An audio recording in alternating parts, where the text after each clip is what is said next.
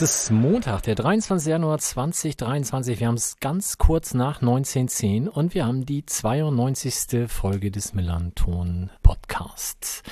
Wir sitzen hier zu viert mal wieder in der Levi's Music School, haben einen wunderschönen Ausblick auf den nachtbestrahlten Rasen und werden uns heute einem ganz speziellen Thema widmen. Mein Name ist Mike. Ich habe in der Jugend für den SV Werder Bremen im Tor gespielt, nie sonderlich erfolgreich. Danach für den FC Oberneuland und dann auch noch für die vierte Herren des FC St. Pauli. Zu meiner Linken sitzt Sven. Für welche Vereine warst du im Tor? Oh ja, ich habe angefangen, meine erste Station im Herrenbereich war der MTV Tostedt. Und dann war ich zwei Jahre beim ESV Blau-Weiß in Bremen. Das sind die mit dem... mit dem tollen Lied. Die mit dem tollen Lied, was wir in meiner ersten Sendung, als ich dabei war, hier mal zusammen gesungen haben. Und dann habe ich noch zwei Jahre beim Blumenthaler SV in Bremen gespielt und dann meine Karriere zugunsten des FC St. Pauli als passiver Fußballexperte in Anführungszeichen an den Nagel gehängt, die Handschuhe an den Nagel gehängt. Justus darf auch hier sein, weil seine Tochter im Tor spielt. Ja, äh, D-Mädchen von Grünweiß Eimsbüttel.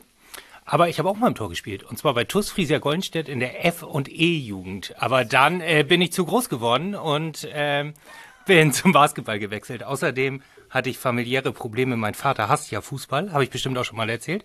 Deswegen war der sehr froh, dass ich dann nicht mehr Fußball gespielt hat. Okay. Aber unser aller Karrieren sind nichts dagegen, äh, was unser Gast schon alles erreicht hat und noch weiterhin äh, erreichen möchte, weil wir haben zu Gast Marco Knob, den Torwarttrainer des FC St. Pauli. Hallo Marco. Moin. Du hast in der Jugend bei Wattenscheid und Bochum gespielt und im Herrenbereich, ich habe das bei deinem Vorstellungstext damals ein bisschen, ja, fast schon abwertend formuliert, in die, für die höheren Ligen hat's nichts gereicht, aber ich meine, du hast immer in der Oberliga gespielt. Ja, das stimmt. Also bei DSG Sprockhövel, das ist richtig. Na, das ist doch auch nicht nichts, würden einige sagen. Genau, da ähm, werden wir uns gleich mit genauer beschäftigen, insbesondere natürlich, was dann auch danach passierte, als du die Karriere des Torwarttrainers eingeschlagen hast. Ganz kurz, wer heute nicht da ist, Debbie ist nicht da, Tim ist nicht da, Sebastian ist nicht da, Johnny ist nicht da, alle entschuldigt, habe ich abgehakt. Wir hoffen da demnächst auch mal wieder in vollerer Besetzung aufschlagen zu können. Und damit hinein ins Thema.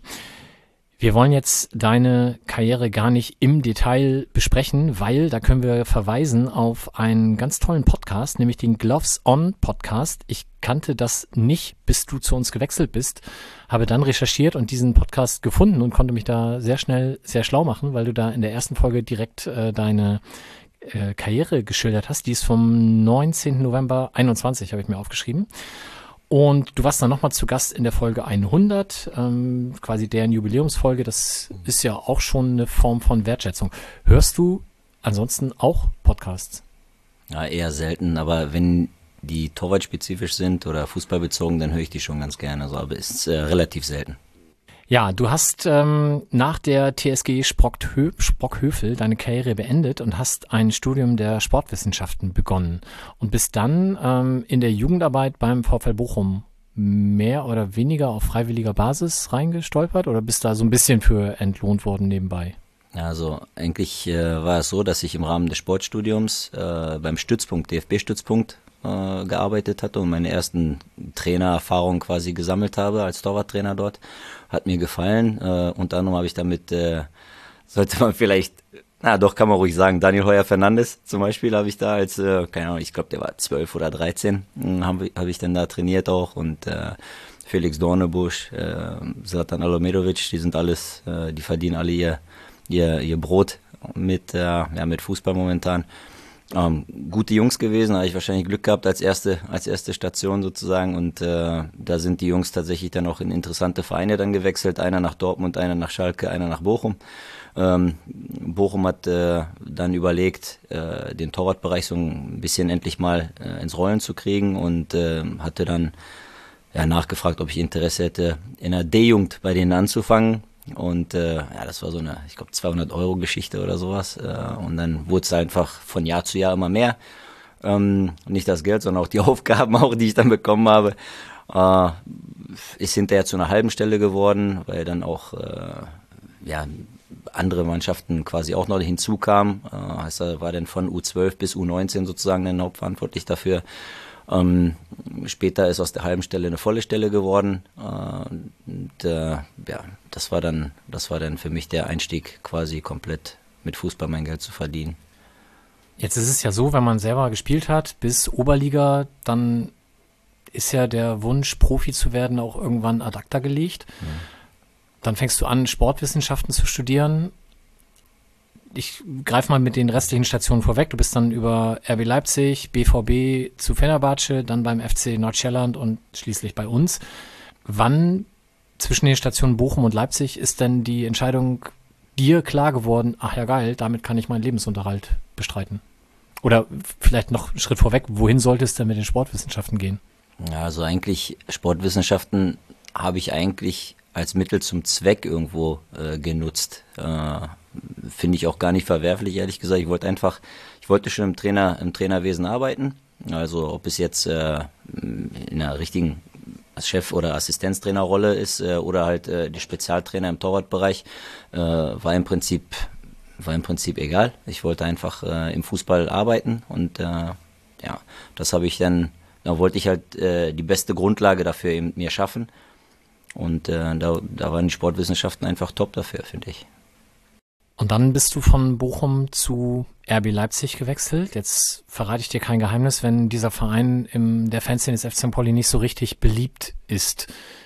Wie war es denn für dich da? Ja, also es war ja alles ziemlich in den Kinderschuhen damals noch. Äh, der ist ja 2009, glaube ich, gegründet worden. Äh, und ich kam boah, 2013, glaube ich, kam ich, glaube ich, dahin. Ähm, und äh, da haben wir sogar noch in Containern gearbeitet. Äh, heißt ja, da stand noch gar nicht dieses, äh, dieses Nachwuchszentrum oder dieses, große, dieses große Gebäude. Und ähm, da habe ich dann quasi mitgeholfen, irgendwo die Torwartabteilung dann mit, äh, mit aufzubauen, äh, einen, gewissen, einen gewissen Stil mit, äh, mit reinzubringen. Äh, das ging alles ähm, in Verbindung äh, mit den Salzburgern natürlich, mh, wo Hans Leitert äh, ja der ja, der Kopf des Ganzen war. Ist, äh, für Global äh, Goalkeeping Development hieß das damals. Und äh, der war verantwortlich halt für, für alle Spots, wie es so schön heißt, also für alle äh, Standorte. Äh, heißt also Red Bull Brasil, das war Bragantino, äh, Red Bull New York und, ähm, und dann natürlich ja, Leipzig und, und Salzburg. So, und da hatten wir aber auch noch Red Bull Ghana sogar. Also das muss man auch dazu sagen. Die gibt es heute nicht mehr? Das ist richtig, ja. Okay. Mhm. Ist irgendwann ja, äh, verkauft worden. Ähm, und äh, ich glaube, da ist, äh, das ist sogar jetzt Right to Dream, glaube ich, jetzt drin. Also, ah, da sind wir wieder bei Nordcelland. Ja, genau. Okay. Ja. Dann ging es zum BVB. Ich denke mal, wenn man aus der Region kommt, war das ja vielleicht schon wirklich nochmal ein Karrieresprung, auch gedanklich? Nach oben oder war das eher Ja, also nochmal von, von Bochum war es ja so eigentlich, äh, dass ich nach Leipzig gegangen bin aufgrund der, äh, der ökonomischen Situation, die sich dann da irgendwo angebahnt hatte in Bochum. Es war so, dass sie äh, Richtung dritte Liga getaumelt sind. Äh, deswegen, ich hatte da eine volle Stelle äh, und ein zweites Kind war unterwegs und äh, die haben mir dann auf einmal gesagt, ja, pff, müssen zweigleisig planen äh, und können wir dir noch eine halbe Stelle nur noch anbieten. Dann war für mich dann ein bisschen schwierig. Und dann habe ich aber auch äh, habe ich gesagt, dass ich mich am Markt eben äh, umhören werde. Dann kam das, äh, kam die Einladung halt von Salzburg, bin hin, habe dann ein Assessment Center gemacht, habe mich da gegen ein paar andere Kandidaten durchgesetzt. Äh, die haben mich dann da äh, für, für den Leipziger Standort dann äh, genommen oder haben mich da passend für gesehen, äh, um das mit aufzubauen. Und da war ich dann drei Jahre, habe am Anfang vier, äh, quasi vier Jahrgangsgruppen gemacht, äh, also U16, 17, 19 und 23. Ähm, Im nächsten Jahr war es dann weiter professionalisiert. Da haben wir dann Ronny Zeiss äh, bekommen. Der, der ist jetzt, glaube ich, Torwartkoordinator für den Bereich in, äh, in, für Nachwuchs in, in Wolfsburg ist er jetzt. Ähm, der hat dann die, äh, die 16, 17 genommen und ich war dann 19, 23.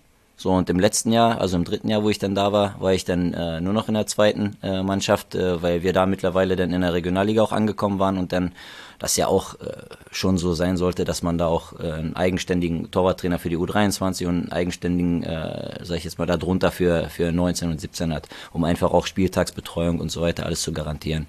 Ähm, ja, und dann war es aber auch so, dass äh, dann war auch gut, Ne? Und dann wollte man irgendwann wieder auch mal in Richtung Heimat. Heimat ist äh, bei mir der Pott, ganz klar. Und äh, ja, da war dann ein eigentlich ein Top-Talent, was ich damals in Bochum vom Feldspieler zum Torwart äh, umfunktioniert hatte im Alter von, von zehn Jahren. Äh, Luca Unbehauen. Äh, und Dortmund wollte ihn gerne haben und er hat gesagt, ja, wenn mein alter Torwarttrainer dann kommt, dann wird ein Schuh draus und dann haben die mich als Investition wahrscheinlich irgendwie gesehen und äh, dann durfte ich halt für Schwarz-Gelb dann arbeiten. Da würde ich gerne mal dazwischen fragen, das finde ich richtig spannend. Wie hast du denn gesehen, dass Luca Unbehauen im Tor besser aufgehoben ist als auf dem Feld? Wodurch ist dir das aufgefallen? Hat er zufällig mal irgendwie. Ja, ja, pass auf, also die Story, die ist eigentlich, äh, kannst du gar keinem erzählen, äh, aber in der Torhüterrunde mache ich das jetzt mal einfach. Äh, ich, bescheuert wie ich eigentlich bin, bin immer sehr früh eigentlich an der Anlage, um ja, alles, was anliegt, einfach so zu erledigen. Ja gut, da habe ich da Jungs gesehen, die da schon gepölt haben, ohne Aufsicht. Ja, und äh, habe dann da einen kleinen Kerl gesehen, der, der ganz große Klappe hatte äh, und die Dinger reingeschraubt hat, also viel, viel geschossen hat, viele Tore gemacht hat und dann den Torwart angemacht hat, kannst du nichts so ungefähr. Sondern hat er, geh doch selbst rein, ja gut, ist er selbst reingegangen, hat er auch gut gemacht. So, und dann äh, kam halt raus, dass, ähm, dass er für ein Probetraining eigentlich da war, aber als Stürmer. Ja, und äh, bin ich dann einfach zum Papa mal gegangen und gesagt, hm, kannst dir nicht vorstellen, guck mal, da hinten haben wir es schön, also die haben auf dem Kunstrasen gespielt und ich so, ja, guck mal, ich mache da hinten gleich so Torwarttraining und so und auf den Rasen, hast du nicht Bock darauf, auf den Rasen auch? Und der Junge so, ja klar, mache ich, ne? Und der Vater so, machst du mal nicht. ja, und äh, ja, aber dann haben wir daraus eine Nummer gemacht, dass, ähm, dass das so eine, naja, was mal Hybrid irgendwo war, ist ja in den, in den jungen Jahren ist es ja völlig okay, so wenn die mal alles äh, irgendwie ausprobieren können, selbst im NLZ finde ich, äh, sollte das okay sein. Ähm, du willst äh, einen gewissen mitspielenden Torwart irgendwie entwickeln und je früher du damit anfängst, umso besser.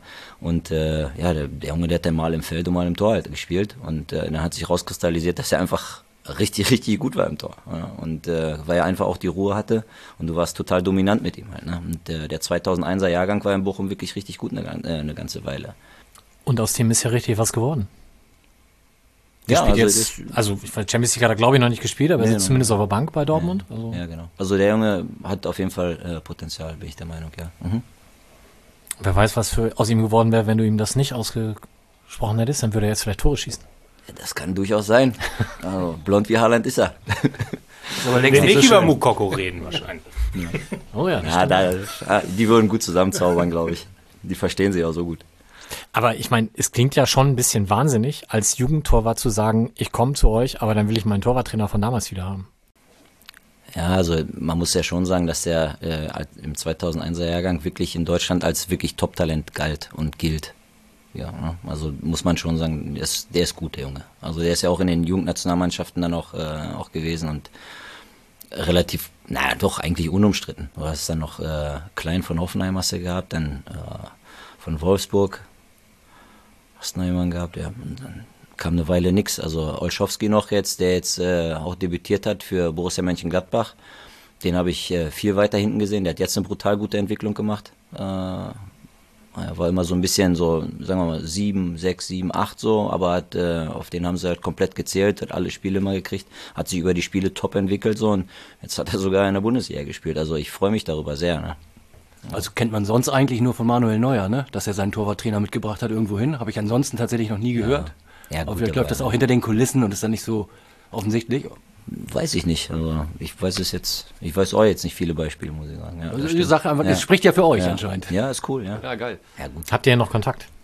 Zu Luca, ja, habe ich noch. Mhm. Und wenn wir aufsteigen, kommt er her, oder? Nein, okay. Ich, weiß, ich weiß nicht, ich weiß nicht, was die vorhaben. Also momentan, ich bin auch ganz zufrieden mit Vassil, ne, muss man sagen. Das stimmt, zu Recht auch, glaube ich. Denke ich auch, ja. Und dann ein Karriereschritt, der jetzt so nahe aus meiner Sicht nicht liegt, von der U17, U19 des BVB zu Fenerbahce. Ja, ganz sowas nicht. Also 19, U17 nicht. Also Okay, ja. U17 zuerst, ne? Und 19 war ich dann, äh, weil Luca ja quasi den nächsten Schritt dann gemacht hat und ich bin ja mitgegangen. Okay. ne? Weil er mitbegleitet. So, dann war ich halt äh, zwei Jahre U19 äh, und äh, wie war denn das? Äh, ich bin ja immer wieder mal eingeladen, als äh, um Präsentationen und, und äh, Demo-Trainings und so weiter zu geben, in, in, ja, äh, bei Trainerfortbildungen und so weiter, weil der Stil, den ich anbiete, schon ein bisschen, ja, ein bisschen anders ist als das, was die meisten kennen. Ähm, und äh, da hat mich die englische FA einfach mal eingeladen, mit Thomas Schlieg zusammen auch, also meinem damaligen Chef auch. Äh, Ähm, und habe dann da über äh, ja, ich sag mal, spielnahes Torwarttraining, ein Komplextraining halt äh, da referiert und eine Demo-Einheit gemacht. Denn da waren mh, halt viele, viele Trainer im St. George's Park, also in Home of England, ne, äh, war das dann da schön.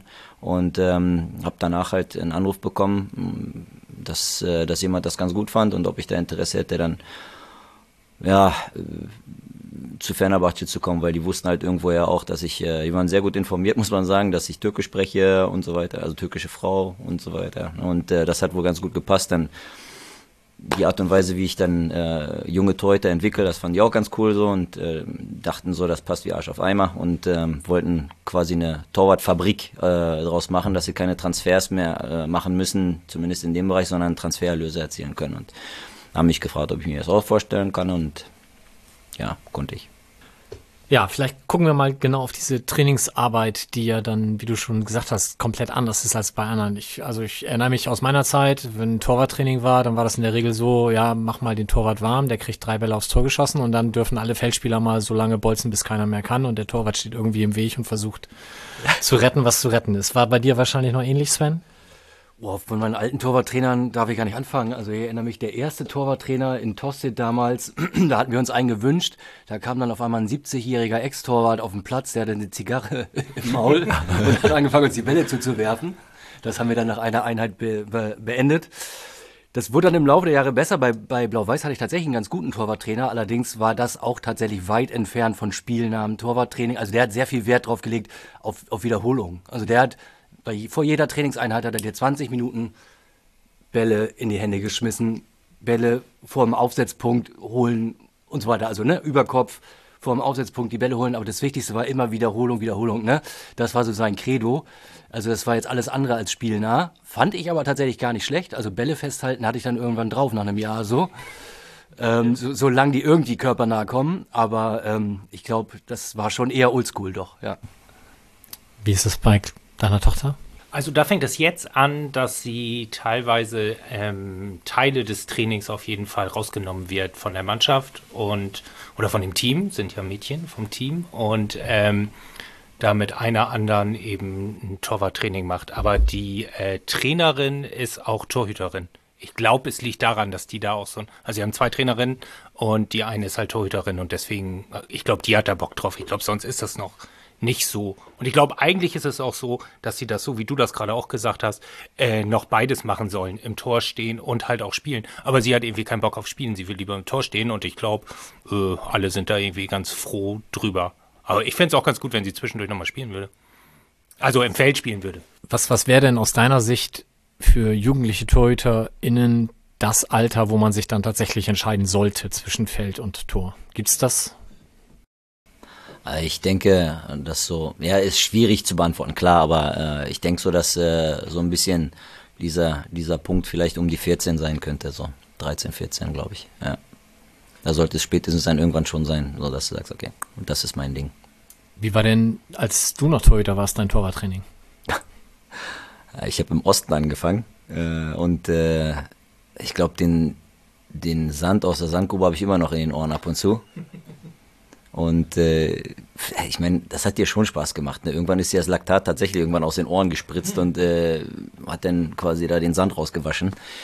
Ähm, mir hat es schon Spaß gemacht, aber das ist halt eine Art und Weise, wie ich jetzt mit dem sportwissenschaftlichen Hintergrund äh, auch habe, einfach sagst, ja, Junge, also so richtig zum Profil passt das nicht. Ähm, Torwarttraining sollte nicht nur ein, also ein Konditions ja, äh, haben, sondern du musst ja im Prinzip äh, ja eigentlich drei große Teilbereiche auch äh, noch abdecken. Und dann hast du einmal das Offensivspiel, du hast die Raumverteidigung und die Torverteidigung.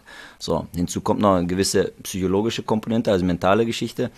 Ähm, da bin ich mir schon bin ich schon der Ansicht so, dass nur die Athletik äh, so zu fördern und auf äh, und auf angesagte angesagte äh, Techniken zu gehen, wo du weißt, was vorher passiert, das nicht unbedingt so spielnah ist. Also es hat seine Daseinsberechtigung, ja, ne, um einen gewissen Fitnessstand zum Beispiel herzustellen in der Vorbereitung, wie auch immer, wie man es äh, ne, um, um auf die äh, ja, auf die Stressbedingungen oder die physischen Bedingungen im, im Spiel vorzubereiten. Ja, okay.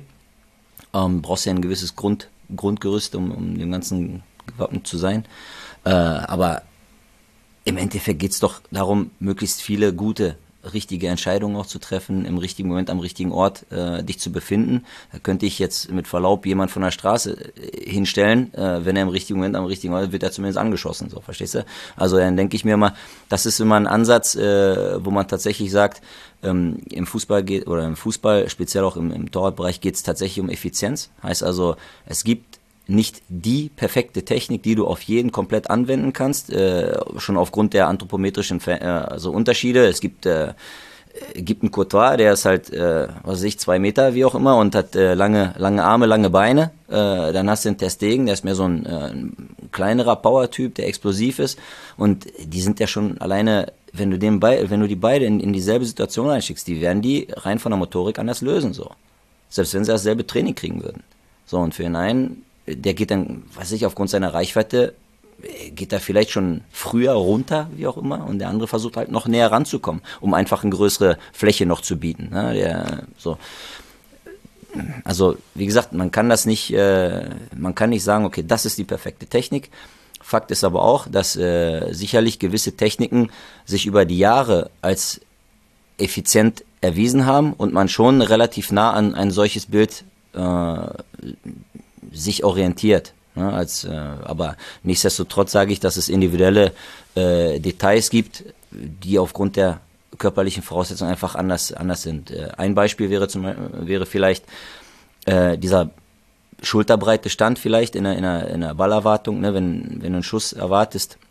Und äh, dieser Neuerhüpfer zum Beispiel, ne, der macht ja ganz gerne so diesen Skispringer, macht die Arme nach hinten, hat eine sehr breite, breite Beinstellung und äh, initiiert dadurch seine, äh, seine Bewegung zum Ball, wenn er seitlich jetzt von ihm wegkommt. So, dann hast du, dann hast du aber auch Torhüter, die zum Beispiel äh, breit stehen, aber zum Beispiel einen Negativabdruck haben. Das heißt also, die setzen diesen, äh, diese breite Fußstellung, setzen dann also quasi den, den Fuß nach innen, um wegzupushen. So, Bernd Leno hat das zum Beispiel richtig gut gemacht. So, ne? äh, dann, äh, dann hast du welche, die stehen halt etwas schmaler und machen dann quasi einen, so einen Stemmschritt raus und versuchen darüber äh, eben die Kraft zu entwickeln. Und wie gesagt, da muss man immer gucken, was ist für, für den jeweiligen, von den, von den Winkelstellungen aufgrund der, der Körpergröße ne, und der körperlichen Beschaffenheit vielleicht die effizienteste Methode. Das ist halt die Aufgabe des Torwarttrainers, die individuell effizienteste Methode für den Jungen rauszukristallisieren und das zu perfektionieren.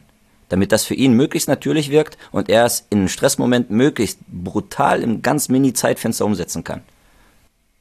Ja, klingt nach, einem, klingt nach einem total plausiblen Ansatz, total sinnvoll, ja. Aber so im Großen und Ganzen hat sich Torwarttechnik ja schon so ein bisschen verändert, auch in der, in der Breite, ne? Also wenn, ich meine, mir fällt da jetzt zum Beispiel als erstes ein, oder auf, dass Torhüter seit einigen Jahren viel mehr in den Block gehen. Also das heißt eher passiver arbeiten. Ich glaube, ich würde sagen, Robert Enke, würde ich behaupten, hat das mal erfunden, mit so einem nach innen eingeknickten Knie. Ja, Reit, Reitmeier noch früher.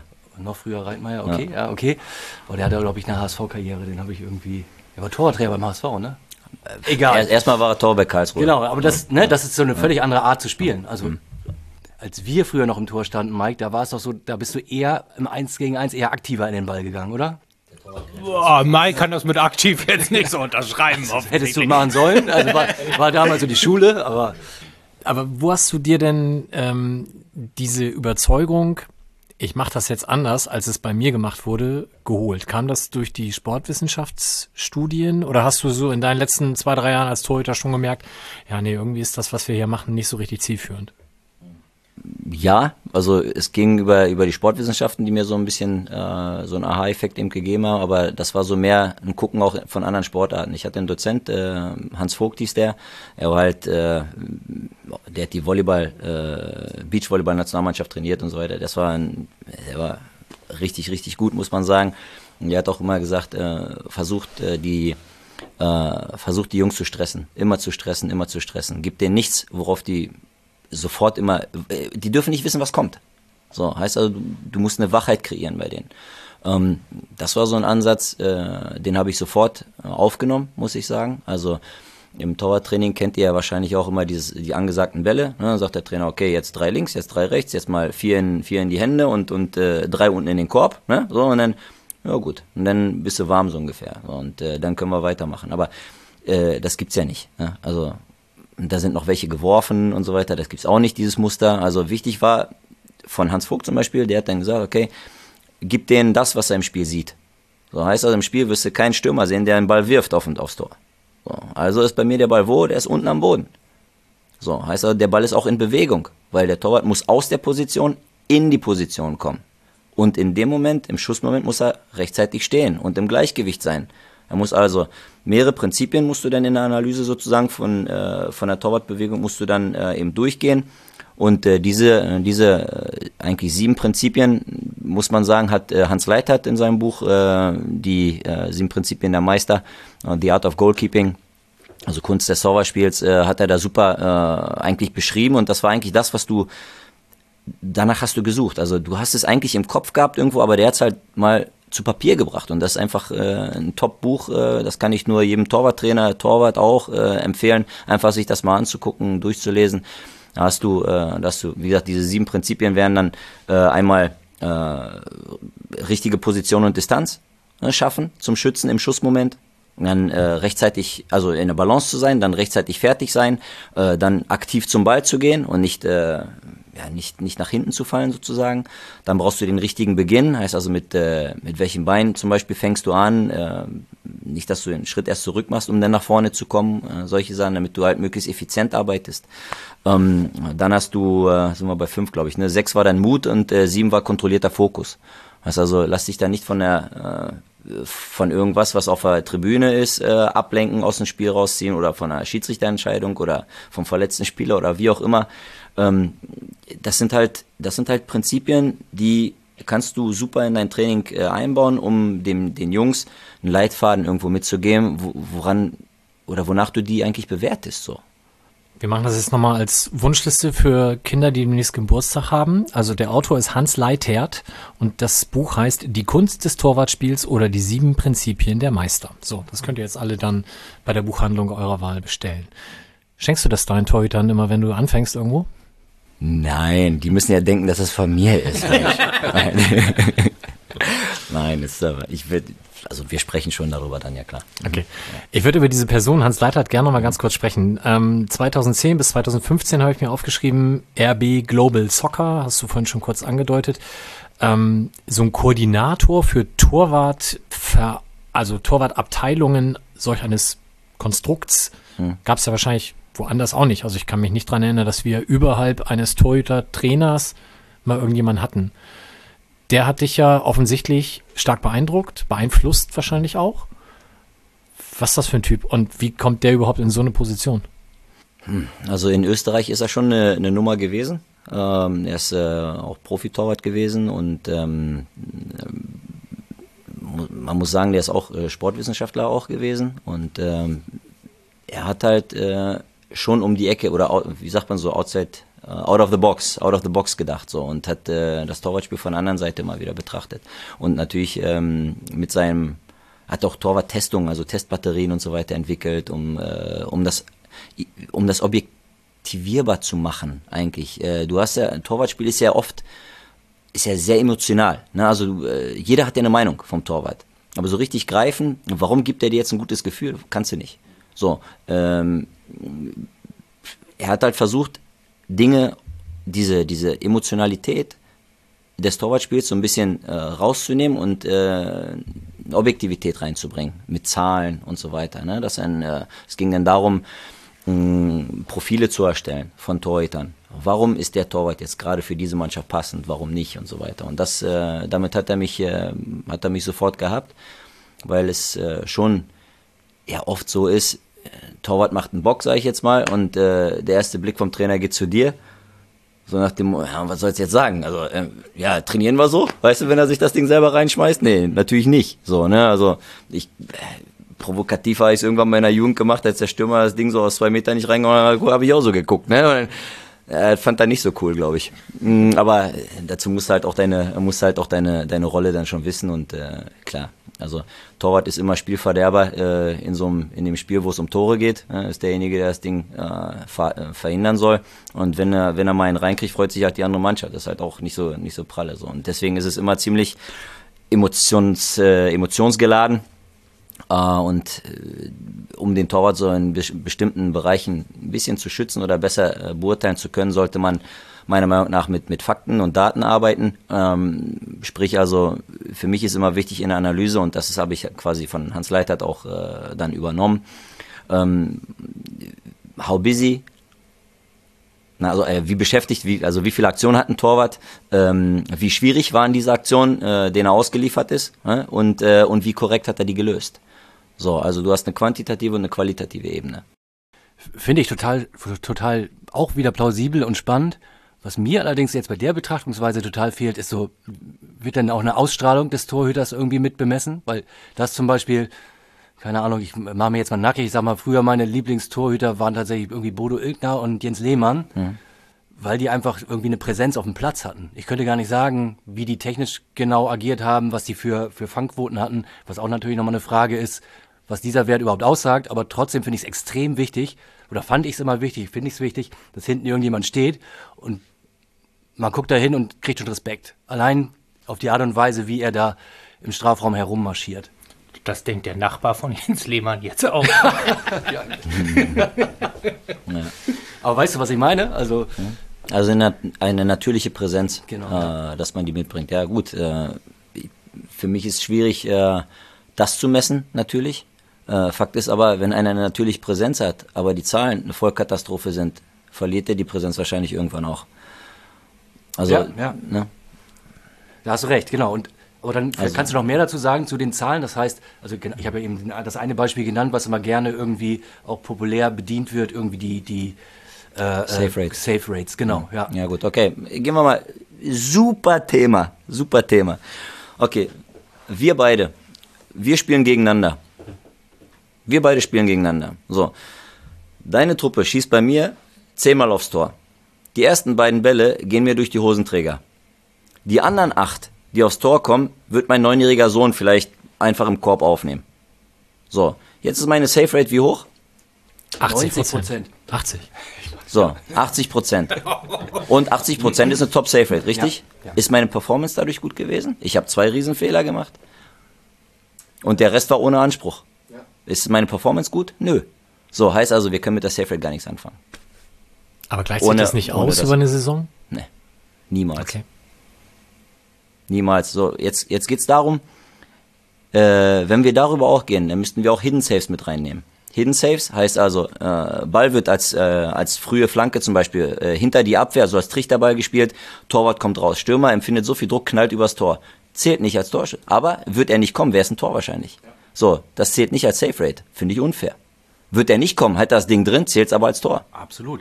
Widerspricht halt auch dem, der, der, der Tribünenthese, wenn er rauskommt, muss er den Ball haben. Ne? Richtig. Ist ein Bullshit. Nein, nein, es geht darum, wie viel Druck äh, macht er auf den, auf den Stürmer, wie viel Stress gibt er dem, jetzt sind wir wieder beim Thema Stress, wie viel Stress äh, äh gibt er dem Stürmer, dass er das Ding halt ja, verkackt sozusagen. Ne? Also, ja, und das ist auch so eine, so eine Sache. Es gibt halt bestimmte Zonen, wo es äh, total viel Sinn macht, Druck zu machen. Es gibt aber auch äh, Situationen, wo man sagt, ey, geht auf keinen Fall hin, weil bestimmte, äh, also wir geben bestimmte Trigger sozusagen, ne, dem Torwart, darauf solltest du kommen und darauf solltest du stehen, darauf solltest du droppen, also äh, zur Linie sinken, um dir mehr Reaktionszeit äh, einzukaufen. So und das ist halt äh, Inhalt von, von unserer Trainings, täglichen Trainingsarbeit. Und das ist echt nicht ganz einfach, muss man sagen. Wenn einer einen bestimmten Habitus schon hat und der nur auf zum Beispiel nur auf Go getrimmt ist, boah, dann ist echt extrem, da muss man denen erstmal zeigen, dass es unklug ist, in bestimmten Situationen eben drauf zu stürzen. Es, es gibt einfach per se tatsächlich Situationen, wo du sonst im, im Niemandsland, äh, im Niemandsland landest und eigentlich auf der, also von der Unfähigkeit deines Gegenübers, also des Stürmers, äh, darauf, davon abhängig bist. Er muss einfach schlecht machen, damit du den Safe hast.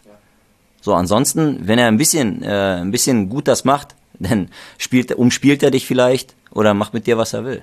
Ja, und oft muss man ja auch so sehen, äh, verteidigen ist ja was Kollektives. Und wenn wir das, äh, und wenn wir das äh, komplett nur als äh, Individualsportart sehen, dann bin ich der Meinung, dass wir enorm viel an Effizienz eigentlich liegen lassen. Also ich denke, dass äh, wenn man dieses Verteidigen auch im Tor kollektiv angeht, dieses Thema, sprich ein 1 gegen 1 ist ja oft ein Plus 1 noch, weil ein Verteidiger noch irgendwo mit dabei rumturnt Wenn du den vernünftig äh, instrumentalisierst für deine Zwecke, dann deckst du einfach mehr Tor ab. Ne? Sagst ihm einfach, okay, äh, verteidige da, von wo du herkommst, diesen Pfosten, diese Seite. Dann weiß ich, okay, für mich ist Mitte und der andere, äh, die andere Seite äh, mehr relevant. Und lass die Beine zu im Schussmoment. So, dann kann ich mich darauf konzentrieren. Schießt der auf die Seite, okay, dann blockst du den, schießt er dich an. Schießt er auf die andere Seite, ist mein Bier. So, das muss ich machen. So, und das sind halt Dinge, äh, das, ist, das ist halt ein teamtaktischer oder gruppentaktischer Prozess. Und äh, da muss man den Cheftrainer mit ins Boot holen und äh, das funktioniert ganz gut, denke ich. Und wie viel trainieren die Torhüter mit der Mannschaft und wie viel alleine? Kann man das so sagen irgendwie oder kommt es darauf an, in welcher Phase der Saison man ist? Oder also ja, wie viel, wie viel ja. hast du die Torhüter alleine? Ähm, also wie du schon gesagt hast, also du hast die Antwort quasi selber gegeben. Es hat viel mit der Saisonphase, äh, mit der Saisonphase zu tun. Es hat, äh, es hat damit zu tun, an welcher, an welchem Tag der Woche sind wir und natürlich, äh, wer ist innerhalb dieser Gruppe. So, das muss man auch, äh, muss man auch sehen. So, und welche, was sind die Trainingsinhalte? Und wenn wir Spielaufbauelemente haben, also ich spinne jetzt mal heute zum Beispiel, ne? Also, jetzt haben wir äh, Matchday plus zwei gehabt ja? Und äh, sind wirklich ziemlich am Anfang der Woche da habe ich ziemlich viel Zeit mit denen gehabt. Da habe ich äh, 45 Minuten habe ich gehabt zum Beispiel. Sonst ist es oft so, dass es um die 30, 35 ungefähr sich beläuft. Also die Truppe macht sich, äh, also das Team macht sich quasi warm, ne, äh, athletisch und ein bisschen Ballgewöhnung und so weiter. Dann machen wir Pass, äh, Pass, Passform. Ähm, dann wird ein Rondo irgendwie gespielt. manchmal sind die Torhüter dann schon sogar dabei bei dem Rondo, was auch völlig okay ist. Ja? Äh, werden sicherlich nicht äh, kein zentraler Mann sein, wo sie 360 Grad äh, sich irgendwie so äh, orientieren müssen, sondern eher als Stirnspieler oder sowas, ne? Das, äh, wo sie dann klatschen und äh, als Exit-Player sozusagen dann, also äh, boah, Wandspieler äh, agieren. Äh, und äh, also das, was für die quasi diese Winkel, die für die auch brauchbar sind. Ne? So, dann, dann bin ich da komplett fein mit, weil dann brauche ich das zum Beispiel in dem Moment, äh, an dem Tag, vielleicht äh, brauche ich das nicht großartig machen, sondern kann dann vielleicht, um, um dem Prinzip gerecht zu werden im Training, wir, der Torwart muss zu jeder Zeit alles irgendwo trainieren, äh, dann gerecht zu werden, würde ich dann mich eher auf, auf Torverteidigung und vielleicht Raumverteidigung äh, dann an dem Tag ein bisschen mehr spezialisieren. Ne? Wie ist denn das ganz grundsätzlich, wenn du jetzt mit deinem relativ speziellen oder progressiven Ansatz von Torwartspiel, Torwarttraining hm. zu einem neuen Verein kommst? Hm. Wie reagieren die Torhüter da? Angenommen, du kommst jetzt zu einem deutschen hm. Superverein hm. in Hamburg. Hm. Ist das schon. Bin ich doch gerade, oder? Eben, genau. Ja, ist top, Nein, also merkst du das, wenn, also ist es, ist, was kriegst du für ein Feedback? Hm. Ist das tatsächlich neu für die Torhüter? Also erstmal muskuläre Reaktion, okay. weil bei mir laufen sie viel, viel mehr ja. äh, als, äh, als im klassischen Torwarttraining. Ähm, weil man holt mich ja auch, weil man eigentlich ungefähr eine Erwartungshaltung hat von dem, was dabei rauskommen soll, wenn ich mit denen was mache. Und äh, das ist tatsächlich so, dass der Torwart halt äh, mehr mitspielen soll, dass er ein Spielverständnis entwickelt, äh, ähm, traute sich äh, auch entwickelt, äh, in bestimmte Risikoräume zu spielen, die aber absolut dann brauchbar sind für das Team, um eben den Angriff, äh, ja, um, um Linien zu brechen, um Gegner äh, hinter sich zu lassen, um dann weniger Männer vor sich zu haben, um, um, um ans Tor zu kommen. Äh, das sind halt Dinge äh, und äh, da müssen die Jungs halt auch äh, lernen, aktive Angebote auch äh, ihrer Mannschaft auch zu geben den Ball aktiv zu fordern und dementsprechend auch äh, bewusste, bewusst gute, gute Pässe dann auch mal in Zwischenräume zu spielen. Oder wenn sie erkennen, dass der Block halt nicht schiebt, dann um den Block rumzuspielen. Wenn es zu eng wird, dann auch mal in bestimmte Räume über den Block halt zu spielen. Und wenn die einfach auseinanderstehen, dann einmal in den Block reinzuspielen vom Gegner. So. Und das tut besonders dann weh. Ne? Und äh, dann haben wir quasi wie beim Football neues First Down sozusagen, haben den Ball quasi immer noch in der Mitte, aber haben ein paar Spieler eben ausgeschaltet und von da aus können wir strategisch einfach wunderbar äh, das Spiel in beide Seiten weiterentwickeln. Und bedarf es da viel Überzeugungsarbeit, um das irgendwie plausibel zu machen, ähm, warum das sinnvoll ist und dass das eine Art von Torwartspiel ist, die, ähm, die deine Keeper auch erlernen können, beherrschen können? Also was, ich habe bis jetzt noch keine negativen Erfahrungen damit gemacht, muss man sagen, weil die haben schon Lust, an einer Balldominanz Teilhabe zu, also äh, teilzunehmen. Also wenn du als Mannschaft eine Ballbesitzmannschaft bist, so, ne, dann, und dich darüber auch definierst, den Ball zu haben und einen Gegner eben bespielen willst und du quasi dann auch als elfter Feldspieler mit Handschuh dann äh, auch partizipieren kannst, dann, also die haben da schon Lust drauf, weil sie einfach viel mehr Aktionen haben als früher sonst. Und die haben halt einfach das Gefühl, permanent Teil des Spiels zu sein. Und nicht einfach nur dann, ah, jetzt brennt's, jetzt muss ich mal da sein. So.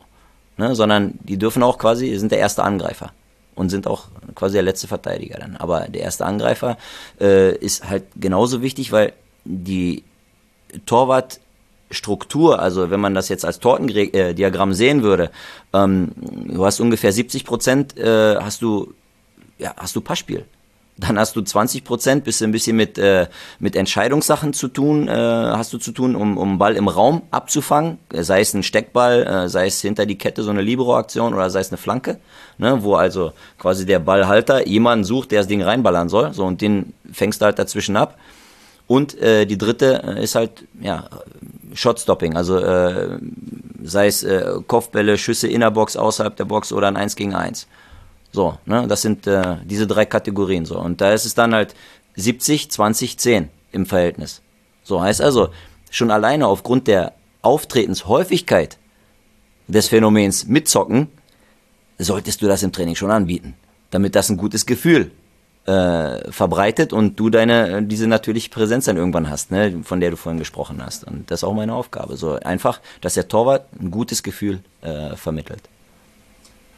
Und über all diesen Aspekten des Torwartspiels, die du jetzt gerade aufgezählt hast, steht ja eigentlich, dass du als Torwart eine relativ stabile psychische Konstitution brauchst, weil du viel Druck hast, Druck auf dich hast in solchen Aktionen, die du jetzt beschrieben hast, sowieso viel Druck und Verantwortung auf dir lastet da hinten. Ist das ein Aspekt, den du auch in der Zusammenarbeit mit den Keepern irgendwie speziell angehst? Das heißt, bist du vielleicht auch, keine Ahnung, so ein kleiner Psychologe im Hintergrund oder Habt ihr ein spezielles Vertrauensverhältnis miteinander? Ja, Vertrauensverhältnis ist schon da. Also äh, du hast ja schon unterschiedliche Charaktere. Der eine macht sich eine Riesenplatte, wenn er, wenn er mal irgendeinen Fehler gemacht hat. Oder ähm, schwelgt total in Euphorie, wenn er mal was richtig gut gemacht hat und du musst den erstmal wieder einfangen. Du hast ja total unterschiedliche Typen. Gute Erfahrung habe ich damit gemacht, dass ähm, aufgrund der, und du hast vorhin von Frequenz gesprochen, äh, na, also von, von äh, Wiederholung und so weiter, ich gebe halt ich zwinge die dann in mehr Wiederholungen rein, wo sie sich gar nicht großartig dann eine Platte machen können, was habe ich da gerade eigentlich vorher gemacht.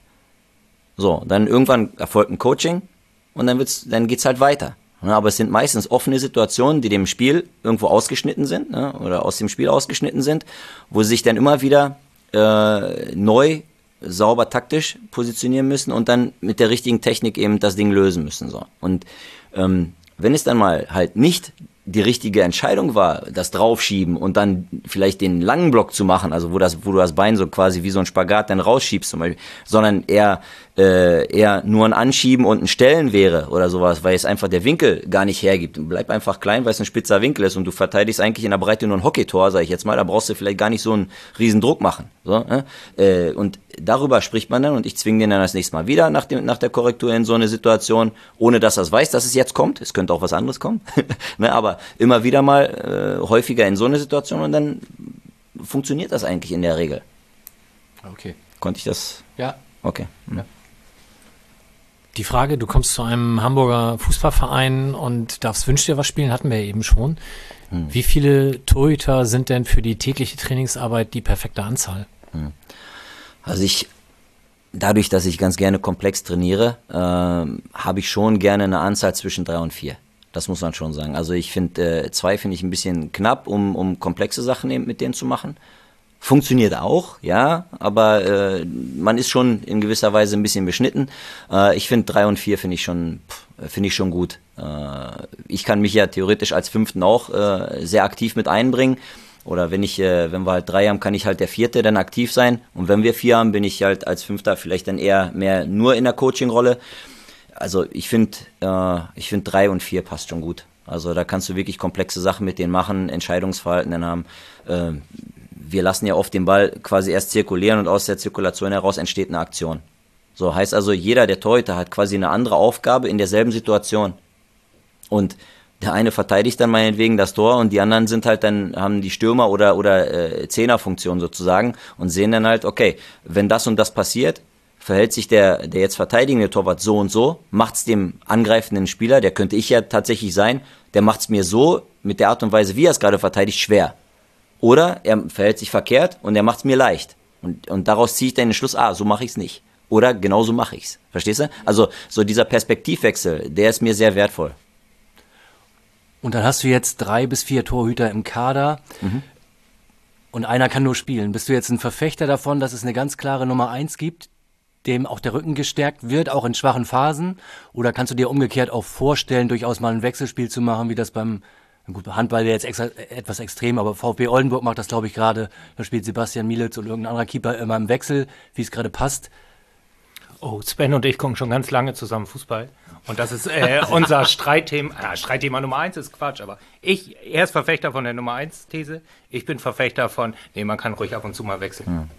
Und jetzt brauchen wir endlich mal dich. Nach Jahren haben wir endlich mal wen, den wir fragen können. Ja, da sage ich, äh, ich bin der Meinung, dass es im Jugendbereich, wenn es noch um Ausbildung geht, äh, absolut legitim ist. Wenn man sich noch nicht äh, wirklich so, wenn man nicht äh, total Leistungssport ist, bin ich auch dafür, dass man dem anderen oder dass man den Jungs äh, möglichst äh, viel Spielzeiten insgesamt geben sollte, ja. Ähm, in dem Moment, wo es, wo es sehr resultatsorientiert ist, weiß ich, dass es einer Mannschaft wesentlich mehr Stabilität gibt äh, und auch in der Kabine äh, weniger Parteien und so weiter gibt. Äh, es kann schon eine Kabine spalten, muss man sagen, wenn man so eine Nummer macht. Äh, mit, okay, der eine spielt jetzt, der andere spielt dann und so. Ja, gut, wir wissen, dass, dass Torhüter unterschiedliche Spielstile haben können und der eine passt mehr, der andere passt weniger, vielleicht zum eigenen Spielstil. Und wenn du dann aber sagst, ja, wir wechseln aber, ja gut, dann bin ich der Meinung, dass du Probleme vorprogrammiert hast. Und äh, darum sage ich, ich bin Verfechter, um jetzt man klare Worte, äh, Verfechter von der klaren Nummer 1. Ja. Ich finde das ganz spannend, weil du jetzt gerade die Jugend ja auch so ein bisschen mit reingezogen hast und ähm, da die Spielzeit auch eventuell dann sinnvoll ist zu verteilen, weil die wollen natürlich auch alle gefördert werden. Ich habe mir jetzt mal aufgeschrieben, du bist ja zumindest auch mit der U23 und U19 ab und zu betreut. Da, ich glaube, für die U23 gibt es noch einen extra Torwarttrainer. Ja, das ist Mirko Weiß, der macht die U19 und die U23 macht er. Und, ja, mit dem habe ich einen richtig, richtig guten Austausch. Sehr gut. Da haben wir zusätzlich zu den vier Torhütern, die wir im Profikader haben, haben wir noch Johnny Peitzmeider bei der U23. Der ist bisher noch zusätzlich von Malte Schuchart unterstützt worden, der jetzt aber zu Kickers Emmen gewechselt ist. Ähm, und in der U19 haben wir Kevin Jenschei, Ronny Seibst und Benedix, Benedix Große, der auch bei der U23 mitspielt. Und ich habe mir die, die Einsatzzeiten mal aufgeschrieben. Ähm, das verteilt sich tatsächlich relativ gut. Ähm, wobei man dazu sagen muss, bei der U23 kam jetzt halt hauptsächlich Dennis Smarsh und mit Abstrichen auch noch Sören Eilers zum Einsatz. Inwieweit ist das auch in der Trainingsarbeit sinnvoll, da auch mannschaftsübergreifend für die Torhüter zu trainieren? Oh, jetzt sind es mehrere Sachen, wo ich jetzt ansetzen müsste. Äh, Mannschafts, erstmal, ich fange mal hinten an. Mannschaftsübergreifend zu trainieren ähm, in der Jugend finde ich total sinnvoll, weil äh, im Nachwuchs, und ich komme ja eigentlich von, von Grassroots bis Profis und außer habe ich ja schon quasi alles gemacht und ich habe gute Erfahrungen gemacht im Nachwuchs, äh, wenn du jahrgangsübergreifend trainierst. So, die die kleineren gucken sich was ab, was die größeren schon können und die größeren übernehmen Verantwortung. So, finde ich, ist, ist eine gute Symbiose. Okay? Also, das ist erstmal Punkt eins. Punkt zwei, ähm, die Situation in der, äh, in der U23 ist halt so, ähm, dass Johnny Peitzmeier äh, leider ja einen Kahnbeinbruch äh, erlitten hatte und äh, er eigentlich als Nummer eins geholt worden ist äh, für die U23 als 2000er Jahrgang mit schon extrem viel Spielzeiten, also vier Minuten ne? äh, muss man sagen. Wenn man, äh, wenn man das dann vergleicht, Dennis ist ein Jahr jünger, 99er Smash, ne? und der war äh, und bei uns bei den Profis und hat also weniger Spielzeiten gehabt. So und ähm, als dann ja, und Johnny hatte sich ja, wie gesagt, hatte sich verletzt und dann äh, hatte sich das auch angeboten, dass auch, äh, dass auch Dennis auf, auf viele Spielminuten dann auch in der U23 dann kommen soll. Äh, wir versuchen halt, äh, oder es ist auf jeden Fall von Vorteil, wenn man auf Spiel, viele Spielminuten auch kommt. Und äh, wir versuchen das natürlich, dass die Nummer zwei und Nummer drei auch auf Spielminuten kommen. Sascha Burchardt hat sogar auch, äh, hat ja auch schon performt äh, für die U23. Ähm, Sören hat auch äh, ein paar Einsätze gehabt und äh, Dennis hat den Großteil gespielt. Ne? Und äh, ich denke so, dass, äh, dass die auch im Fluss wir haben hier keine Freundschaftsspiele oder so weiter mit der, äh, mit der ersten gemacht und äh, die Nummer zwei und drei, die müssen einfach auch irgendwo äh, an Spielzeiten kommen, damit wir wissen, was wir, also wie sie es umsetzen, was wir wollen, ne, im Spiel. Das brauchst du. Wir haben größtenteils ähm, recht lange Torhüter. Jetzt habe ich mir in diesen Gloves On Podcasts äh, unter anderem angehört, wer aus deiner Sicht der größte Torhüter aller Zeiten ist. Mhm. Der ist gar nicht so lang. Das ist nämlich Jorge Campos. Ja, wahre, wahre Größe lässt sich nicht in Zentimetern messen, mein Freund. Warum sagst du das? Ja, ich weiß auch nicht. Ich bin doch riesiger als äh, 73. Ja. Warum ist der Typ so großartig gewesen? Boah, ich fand die Trikots. Äh, ja, also ich bin jetzt nicht unbedingt so ein Fashionista oder so, also das bin ich jetzt nicht, aber klar, ist, ist natürlich ein Hingucker gewesen. Aber nee, die Art und Weise, wie er halt gespielt hat. Und man muss ja sehen, der hat ja damals schon das moderne Torwartspiel verkörpert, ein bisschen verrückt, klar, der ist ja auch Mittelfeldspieler auch gewesen und so weiter und der dribbelt auf einmal dann da los. Aber man muss ja sehen, der ist ja, der ist ja 1,70, 1,75 vielleicht gewesen und hat trotzdem sein Land vertreten. Also es gab sicherlich längere Torhüter, also. aber der hat halt eine, eine mentale Stärke gehabt, der, den konntest du immer anspielen, äh, hat eine super Sprungkraft gehabt und der war, Deutschland hat da gegen Mexiko auch gespielt. Äh, wann war das? 1990 oder wann das war? Oder 94? 94. War 94, glaube ich, ne? 94, glaube ich, haben die da gespielt. Also Nationaltöter war er von 94 bis 2004 ja, und er war tatsächlich nur 1,68, ja, laut Wikipedia zumindest. Ja, siehst du, ist sogar so groß wie ich. Schöne Grüße ja. an Robin Himmelmann an dieser Stelle, der heute bei Holstein Kiel unterschrieben hat. Der ist auch nicht so groß. Hm. Aber ja, größer also, als 1,68. Ja. Also für mich ist Aber er schon von groß. den jetzigen wäre der kleinere gewesen. für mich von ist er schon groß. Ja. Das stimmt, ja. Aber ist das äh, heute noch ein quasi Einstellungsmerkmal, dass man als Torhüter schon eine gewisse Körperlänge mitbringen sollte? Also ich denke mal, gerade in den NLZ wird da wahrscheinlich auch nachsortiert. Ja, ja, da hast du schon, hast du schon völlig recht. Also du musst ja sehen, das Spiel ist ja mittlerweile extrem schnell geworden. So, und äh, wie oft hast du jetzt, äh, ich spinne jetzt mal, naja, also Schüsse in der Box, die wirklich mit einem Kontakt äh, eben abgeschlossen werden. So, ähm, das ist oft eine Reaktionsgeschichte halt nur. So, du hast gar keine, selbst wenn du ein guter Spring, äh, Springer bist, hast du oft gar keine Zeit, äh, diese volle Sprungkapazität äh, zu entfalten. Und da ist der Ball ja schon drin, weil die die Travel Time, also diese Reisezeit des Balls, die Flugzeit des Balls vom Schussmoment bis er die Linie überquert, ist oft so kurz, ja, dass dir deine deine Sprungfähigkeit äh, oft gar nicht gar nicht nutzt. Da ist Reichweite, also eine natürliche Reichweite, äh, Range von den von von Hand zu Hand wesentlich äh, wesentlich äh, wertvoller. Ja, also das muss man so sagen. Sprungkraft äh, und, hat, und Agilität, die kommen dir im Raum wieder zugute. Heißt also, wenn der Ball eine längere Reisezeit hat, Flugzeit hat, dann sage ich, ist eine, eine gute Koordination, eine gute Sprungkraft und eine gewisse Agilität ist auch gut. Das habe ich zum Beispiel gesehen bei, ähm, bei ähm, äh, Emanuel Ogura, den ich trainiert habe, zum Beispiel in Nordseeland. Ist ein Ghanaer, 2002er Jahrgang und der hat, äh, der hat die besten, äh, die höchsten Abfangraten gehabt in der, ähm, äh, in der Superliga. Und äh, obwohl er nur 1,81 war. Ja, war der kleinste Torwart da und äh, er hat die, die meisten Bälle oben abgefangen. Einfach, weil er ein Top-Timing, Top-Sprungkraft äh, und ein gutes Lesen hatte.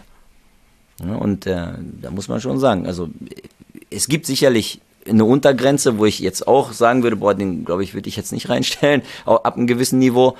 Mm, aber per se sollte man das nicht ausschließen. Also man sollte Länge nicht, äh, Körpergröße nicht als äh, K.O.-Kriterium nehmen. Zumal du ja eigentlich im Steckbrief ja immer äh, die Größe von Kopf nach Fuß eben äh, bekommst. Also was weiß ich, eine 1,88 zum Beispiel. So, aber was ist denn mit der Armspanne? Was ist denn, wenn einer äh, brutal lange Arme hat? Zum Beispiel Manuel, Emanuel Ogura wieder mal, äh, weil ich einfach da die Werte auch kenne. Der hat eine Armspanne gehabt wie ein 1,95er, war aber nur 1,81 groß. So heißt also, ich habe einen total schnellen, total explosiven, agilen Torwart, der brutal mutig ist, aber die, aber die Abfanghöhe, äh, also die Armlänge wie ein 1,95er. Ja, warum soll ich den hier reinstellen? Macht Sinn, ja. Letzte Frage, von mir oh. zumindest. Ja, nee, danach kommt Sven dann noch mit seinen zwölf Seiten. Bester Torhüter, den ich je trainiert habe, und wir schließen jetzt natürlich Nikola Vasil, Sascha Burchardt, Dennis Marsch und Sören Ahlers einfach per se von der Antwort aus, ist Alexander Schlager, hm. hast du gesagt. Hm. Warum? Boah, der hat, wie gesagt, wir Also nehmen jetzt. müssen wir ganz kurz einmal sagen, der ist jetzt inzwischen, äh, also beim Linzer ASK, du hast den Genau. in der Academy von Salzburg trainiert. Also er war in der Academy, ist dann nach Leipzig. Genau. Dort hast du ihn als trainiert. 96er. Mhm. Und äh, ist inzwischen, glaube ich, Reservetorwart bei der Nationalmannschaft. Ja, ich hat auch, ja. das hat auch ein paar Spiele genau, gemacht. hat Spiele gemacht, bevor Bachmann reingestellt worden ist. Genau, Was macht ja. den so gut? Boah, was macht den besonders gut? Äh, das totale Profi sein. Also diese, diese Einstellung zum, zum Job. Also das ist unfassbar gewesen. Er ist, äh, der, ist, der hat eine Arbeitsethik gehabt, die seinesgleichen gesucht hat.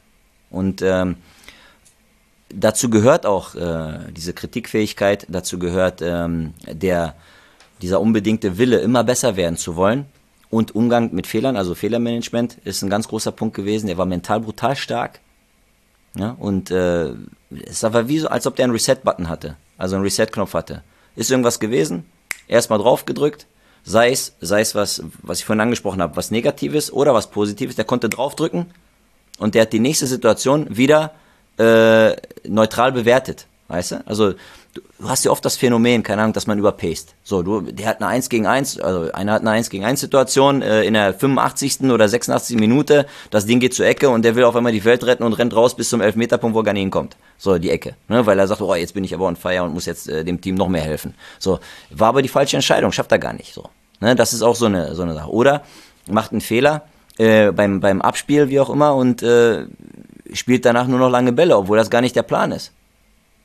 So, und ne, am Anfang vom, vom Spiel oder so weiter, sofort die erste Aktion, spielt dann Gegner einen Fuß. Und ab dann auf einmal nur noch lange Bälle, obwohl der Plan ist, wir spielen von hinten raus. So, das sind Sachen, in jedem Moment neutral wieder die Situation zu, äh, bewerten zu können, sehe ich als Riesentalent und das konnte der. Sven. Ja, tut mir leid, die Zeit ist fast um, ne? Aber ich habe ich hab den ganzen Zettel hier voll. Eine Frage muss ich unbedingt noch mal stellen, weil sie hier, ähm, weil sie hier echt seit Jahren immer irgendwie Thema ist. Tatsächlich relativ einfach auch zu beantworten, glaube ich. Ähm, bei Eckbällen ähm, Feldspieler an den Pfosten positionieren. Ähm, du schüttelst schon mit dem Kopf. Wer entscheidet das im Moment? Mike. Nein. Offensichtlich äh, Marco, der Torwarttrainer. Ja. Okay. Ich darf das, äh, ich darf da, dabei mitreden, äh, wie wir die defensive Organisation gestalten bei, äh, bei Ecken und Freistößen gegen uns. Mm, Da habe ich ein großes Mitspracherecht, äh, weil äh, dem Trainerteam wichtig ist, was, wie es aus der Torwartperspektive auch ja, wahrgenommen wird.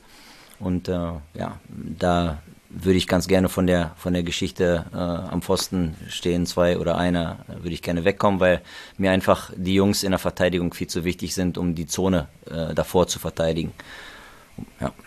Oder als Blocker also- zu fungieren. Nur um das nochmal klarzustellen, das ist mir gar nicht aufgefallen. Wir haben nicht mal mehr einen da stehen, sondern Nope. gar keinen momentan. Richtig. Krass, habe ich noch gar nicht gemerkt. Und Sven ist da auch großer Freund von. So viel kann ich, vers so viel kann ich versprechen. Nein, gar nicht. Vielleicht ist aber auch mein, meine, meine Sichtweise auf das Ganze mit Sicherheit etwas eingeschränkter als die. Ähm, Antiquierter, kannst du ruhig sagen. Deine Verteidiger damals einfach am Pfosten besser Dame, aufgehoben. bei mir musste da damals keiner stehen, aber heute hier, also das, ich, ich finde es immer irgendwie merkwürdig, wenn man irgendwie sich Gegentore anguckt oder überhaupt Tore, wie sie fallen nach Ecken und wie oft man Situationen hat und denkt, ah, hätte einer am Pfosten gestanden, hätte er den Ball noch rauspölen können. Und ob die jetzt alle im Raum da so viel gute Sachen machen, wenn sie da mit so vielen Leuten unterwegs sind, sag du mir mal. Ja, jetzt stell dir vor, der eine, der am Pfosten steht und das Ding nicht verhindert, hätte aber vielleicht den Druck auf den, äh, auf den Schützen richtig machen können, weil er im richtigen Moment, ja, wie soll man sagen, zündet oder die Situation gut erkannt hat. Also, Ich muss aber auch sagen, diese Saison, Gegentore nach Ecken, ich, ich beschäftige mich tatsächlich damit ab und zu, erst eins. Und zwar in Freiburg. Im Pokal. ah, ja, okay, ja, ja, aber das war ich umso wichtiger. Ich nicht, war jetzt. Liga, ich war jetzt Liga, ja. Ja, Liga ist null, das stimmt. Und das ist ja auch schon mal was. Und deutlich anders als in den letzten Jahren. Ist aber schön, dass du den Pokal auch so abschenkst. Nein, also das ist einfach ein Stachel, der ist ganz doll noch in meiner Seite, den muss ich ja irgendwie äh, nochmal rausziehen. Das war ganz böse. Aber wir sind darüber hinweg seit Jahren. Seit Jahren stark. Ein Pokal, ja. ja. Dann vielleicht zum, zum Abschluss nochmal. Ähm, du hattest am Anfang der Sendung gesagt, dass du unbedingt irgendwie in den Trainerbereich wolltest. Egal ob als Torwarttrainer oder als normaler Trainer in Anführungszeichen. Ich glaube, du hast eine, eine A-Lizenz sowohl als Torwarttrainer als auch als normaler Trainer. Ähm, jetzt bist du natürlich die ersten nächsten zehn Jahre erstmal hier als Torwarttrainer bei uns. Kannst du dir vorstellen, perspektivisch irgendwann auch nochmal umzusatteln und zu sagen, ich übernehme Verantwortung als Cheftrainer für ein ganzes Team? Oder denkst du mittlerweile Torwarttraining, das ist genau das, was ich machen möchte? Ich denke schon, dass ich mittlerweile im Torwart, äh, im Torwartbereich schon recht ordentlich aufgestellt bin und äh, ich glaube am effizientesten meinem Umfeld helfen kann, äh, indem ich die Expertise von, aus diesem Bereich speziell da eben einfließen lasse. Ähm, dass ein bisschen äh, Fußballverstand auch, äh, was das Teamtaktische angeht, auch, äh, auch da einfließt, ist ja sicherlich nicht von Nachteil. Aber mein, ich sag mal, mein Großziel ist es nicht, jetzt eine Mannschaft zu übernehmen. Also auf gar keinen Fall. Torwarttrainer macht doch so. viel mehr Spaß wahrscheinlich. Ja, gut, man, ja, also man kann immer wieder mal helfen äh, bei, äh, bei Situationen, keine Ahnung, äh, wenn man im Gruppentraining arbeitet und so weiter, dann äh, darf man ja auch äh, so Assistenztraineraufgaben quasi mit übernehmen. Das reicht ja völlig aus, das ist ja völlig in Ordnung. Ja, und auch diese Geschichte mit äh, defensiven Standards und so weiter, das gehört ja auch ein bisschen so eigentlich in den Co-Trainerbereich. Ist doch gut, wenn man so eine kleine Hybridfunktion da hat. Sehr ist doch gut. top. Und du hast vor dem Anpfiff die Chance, geklaute Zaunfahnen noch zurückzuholen.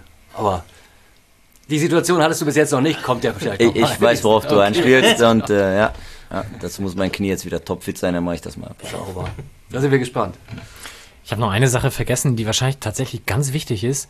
Videostudium. Hm.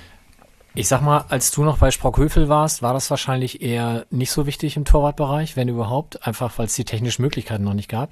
Inzwischen wissen wir von vielen Feldspielern, die das unter, ich glaube, Holger Stanislawski richtig gehasst haben, bei dir ist das sehr wichtig und macht es wahrscheinlich auch viel mehr Spaß als früher. War, machst du das nach dem Training, nach dem Spiel immer und wie viel prozentual in der Woche nimmt das ein? Okay, äh, gute Frage. Hm, prozentual kann ich dir jetzt nicht sagen. Äh, ich sag, ich nehme jedes Training auf aus unterschiedlichen Perspektiven. Eine, eine äh, Sache ist natürlich die, die Videoaufnahmen, die wir von unseren Analysten halt bekommen. Das ist ja meistens so eine Total, äh, Totalaufnahme. Äh, da sieht man sehr gut so taktisches Verhalten, äh, weil einfach mehr vom, vom Feld zu sehen ist und das Verhalten auch der Feldspieler. Ich habe äh, zusätzlich noch eine Kamera äh, eigentlich hinterm Tor noch stehen. Da kann ich dann mehr auf, auf technische Feinheiten, auf Kommunikation auch, also was, was wird gesprochen, äh, aufs Coaching äh, in Spielsituationen kann ich dann noch eingehen. Ähm, ich schaue mir jedes Training nach dem Training nochmal an, äh, schneid mir äh, für, für die Spieler, also für unsere, für unsere Torhüter, auch äh, Situationen raus, wo ich denke, ah, okay, äh, da sollten wir nochmal drüber sprechen, ähm, weil selbst du kannst super erfahren sein, ähm, aber du kannst einfach nicht alles in dem Moment, wenn du selber involviert bist in einem Übungssetup, äh, kannst du nicht alles sehen. Du schießt, und du sollst gleichzeitig auch noch sagen, okay, jetzt ist die Hüfte zu weit vorne, weil ist dann nicht im Gleichgewicht, Prinzip 2 Balance, ne? äh, ist nicht äh, ist nicht da oder ist nicht äh, rechtzeitig fertig. Ja, das kannst du. Du kannst auf zwei, drei Merkmale kannst du gucken und du hast auch ein Gefühl, wie die wie die äh, wie die Bewegung eingeleitet ist und wie sie endet, weißt du ungefähr, was da schiefgegangen sein kann oder besonders gut gewesen ist aber äh, du kannst nicht hundertprozentig sicher sein. Und äh, um bestimmten Habitus äh, zu erkennen, also gute und schlechte Gewohnheiten eben zu erkennen, du brauchst einfach dann äh, das Videomaterial. Und dann holst du das irgendwann mal raus zum gegebenen Zeitpunkt und dann sprichst du mit den Jungs. Und äh, das ist die Trainingsanalyse, aber dann gibt's ja auch noch Matchvorbereitung, dann gibt's noch, also Gegneranalyse sozusagen, da guckst du auch, äh, okay, wie ist das Stürmerverhalten, dann bietest du den natürlich ab und zu in der Woche mal das, ohne dass sie es wissen, immer wieder mal solche, solche Schussbilder, ne? bietest du den, ohne, wie gesagt, ohne dass sie es wissen, dass sie einfach drauf reagieren. Ähm, und äh, die sollen ja auch gar nicht großartig drüber nachdenken, weißt du? Die sollen einfach dem Ganzen ausgesetzt werden, ausgeliefert sein sozusagen, aber nicht, zum, nicht das erste Mal am Spieltag. so, das ist halt äh, das, was dahinter steckt. Und äh, dann sprichst du natürlich noch äh, über, also über das Spiel, das ist auch klar. Und da gehst du tatsächlich eigentlich jede Aktion mit dem spielenden Torwart nochmal durch. Aber immer nur aus, aus unserer Sicht heraus oder zeigst du denen auch Videomaterial vom kommenden Gegner? Ja, vom kommenden Gegner, die kriegen das auch. Also die bekommen, äh, die bekommen. Aber das ist eher von den Analysten dann oder bereitest nee, nee, du das, nee, das, das mache ich für die Torhüter okay. mache ich das. Ja. Aber äh, ja, doch Ole und äh, und Sami stellen auch was äh, zur Verfügung. Ähm, aber darüber hinaus, was ich, ich äh, Elfmeter zum Beispiel, okay. ähm, besondere Freistoßvarianten. Äh, ist der, ist der Stürmer äh, eher ein Dribbler, ist das einer, der früh abschließt und solche Sachen. Also Schussbilder quasi auch. Ja. Klingt nach einem Überstundenjob. Hoffentlich Ja, werden die ja. ausgezahlt hier. Ja. Oh, nein, pass auf, hierbei zu, ich, ohne Quatsch, also hätte ich keine Familie, ich würde das sogar umsonst machen. Also, weil es mir einfach so viel Spaß macht. Also jetzt ohne Quatsch, es hört sich vielleicht Das hat Bornemann bestimmt gehört jetzt. Ja, also nee, ernsthaft, also ich bin ich bin so passionierter Torwarttrainer und bin so passioniert im Fußball unterwegs, dass ich sage, das ist nicht äh, ja, das ist nicht das, worauf es mir in dem Moment ankommt, ne, sondern ja, du musst daran Spaß haben, was du tust und äh, da brenne ich immer noch und da bin ich froh, dass es so ist. Merkt man auch. Das merkt man wirklich.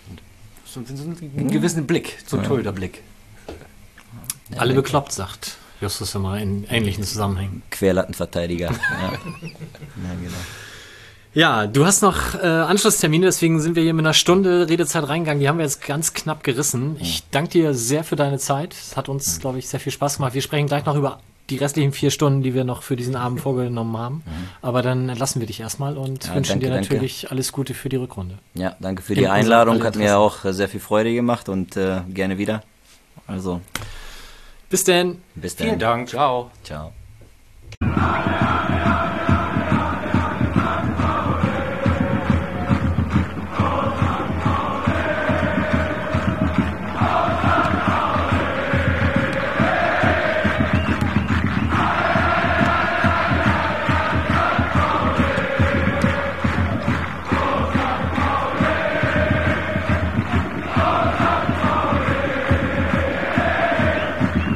So, da sind wir wieder. Zweiter Teil. Ähm, Marco Knob im wohlverdienten Feierabend. Wir drei sind aber noch da und wir unterhalten uns jetzt über das, was in den letzten Wochen so passiert ist und was in den nächsten Wochen noch passieren wird.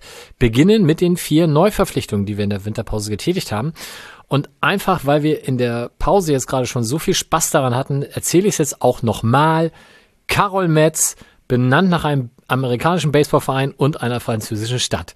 Neuer Innenverteidiger des FC St. Pauli. Fanfreundschaft mit Kaiserslautern. genau. Sven, es war am Wochenende ein Heimspiel gegen Mütjylland. Du warst da und hast zumindest teilweise auch die Leistung von Karol Metz bewundern dürfen. Wie hat er Ja. dir gefallen? Genau, teilweise trifft es ganz gut. Also ich würde sagen, die ersten 20 Minuten des Spiels habe ich mir hochintensiv angeguckt. Danach wurde es ein bisschen weniger und ich bin in einige Unterhaltungen abgeglitten, was wohl dem Standort Gegengrade vielleicht geschuldet war. Ähm, aber trotzdem habe ich durchaus mehr als peripher mitbekommen, dass Carol Metz da hinten relativ guten Eindruck macht, offensichtlich ganz gut reinpasst in die Abwehr. Ähm, könnte so ein bisschen Spielertyp sein, der da hinten gefehlt hat, äh, bringt offensichtlich eine Menge Erfahrung und Ruhe mit, kann sich spielerisch lösen, weiß aber halt auch, wann man den Ball einfach mal rausschlagen muss.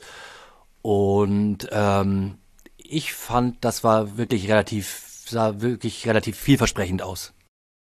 Ich glaube, das ist so der Typ, wenn man früher an die eigenen Trainingseinheiten dachte, immer wenn man so ins Eins gegen Eins geschickt wurde, würde ich im aktuellen Kader hoffen, nicht auf ihn zu treffen. Ist schon eine Kante auf jeden Fall, kann man so sagen. Würde ich auch ungern gegen spielen, aber ich würde gegen, ja, lassen wir das. Mir ist auf jeden Fall aufgefallen, erste drei Minuten, drei Ballaktionen, dreimal auf dem Boden. Also dreimal quasi, also zweimal gegrätscht aktiv und beim dritten Mal irgendwie so mit dem Gegner in Zweikampf gekommen, dass beide lagen. Also Hat Bock. ist sich für nichts zu schade, würde ich das mal formulieren.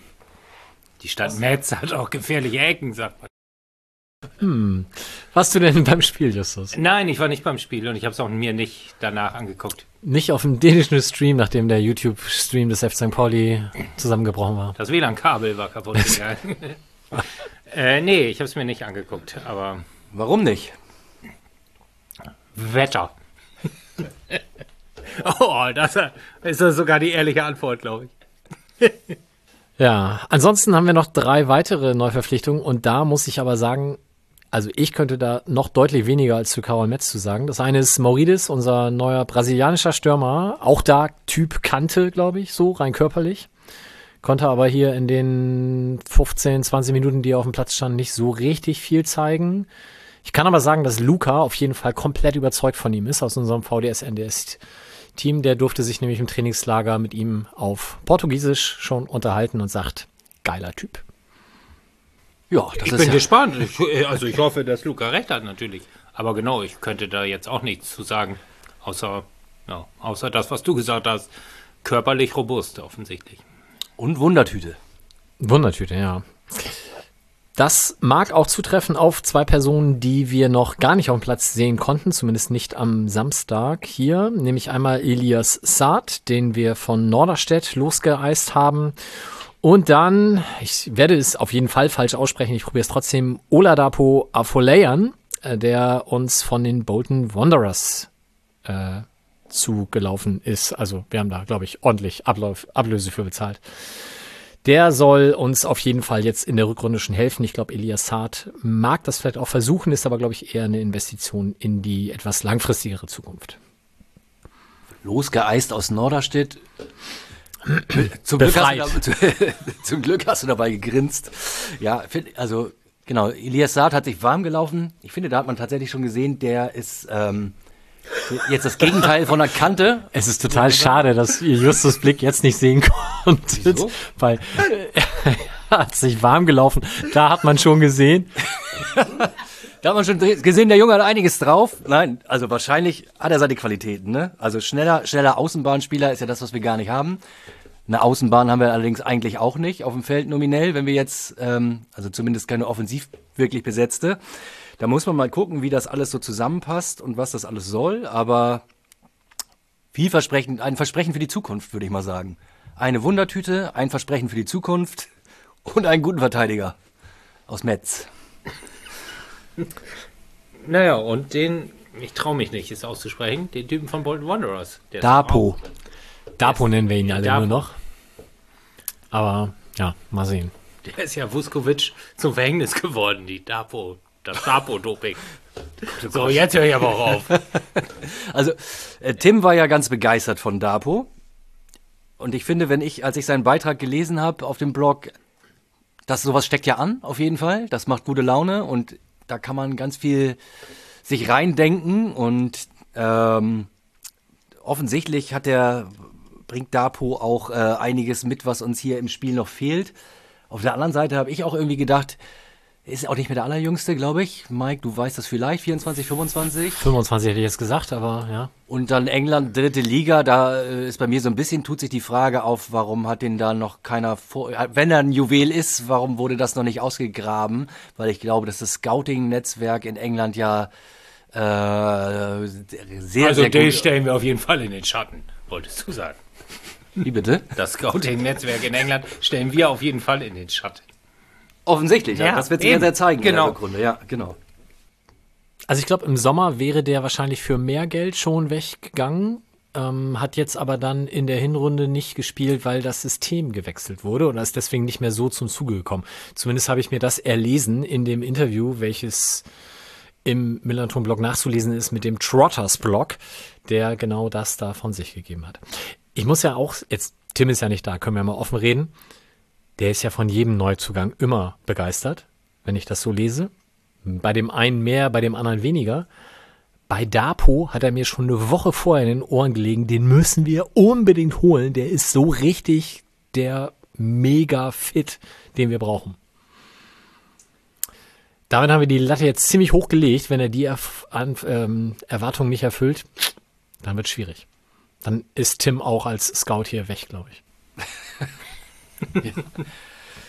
ja, Ja, wir werden sehen. Time will tell, wie wir sagen. wie der Engländer sagt. Ja. Und der Wie Franzose. wir Franzosen sagen.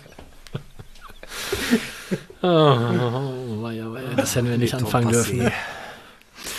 Ja, ähm, am Wochenende geht's los. Der FC St. Pauli gastiert beim ersten FC Nürnberg. In meiner Erinnerung haben wir da selten gut ausgesehen, aber zuletzt, glaube ich, haben wir da auch fast nie verloren. Also ich glaube, die letzten Jahre sind deutlich besser gewesen als viele, viele Jahre vorweg. Mike. Wir sind da mal aufgestiegen. Das stimmt. Dennis Barisch, wer erinnert sich nicht? Abschiedsspiel von Andreas Köpke.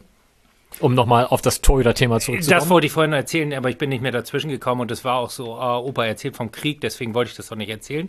Aber Andi Köpke hat sich doch mal diesen Sprung, diesen kleinen Hüpfer, den er immer vor den Schüssen gemacht hat und der dann ja quasi zu lang gedauert hat, weil er danach ja erst richtig springen konnte, den hat er sich mal irgendwann abtrainiert. Aber als er schon richtig, also als er schon ein großer Torwart, also groß, äh, ein erfolgreicher Torwart war. Könnt ihr euch daran erinnern?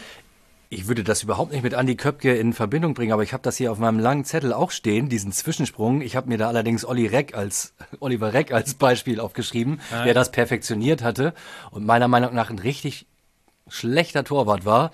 Äh, bei Andi Köpke habe ich das jetzt nicht gesehen. Ich erinnere mich nicht. Du, Ja, aber der hat es ja auch abtrainiert. Vielleicht hast du eher den späten Andi Köpke im Kopf. Also ich möchte auf jeden Fall dir beipflichten, bei Oliver Reck war ein richtig schlechter Torwart. Hallo? War richtig erfolgreich Werder da zu der Zeit. Trotz Olli Reck, wie ihr beiden offensichtlich sagen würdet. Absolut. Hat aber ein geiles Trikot an.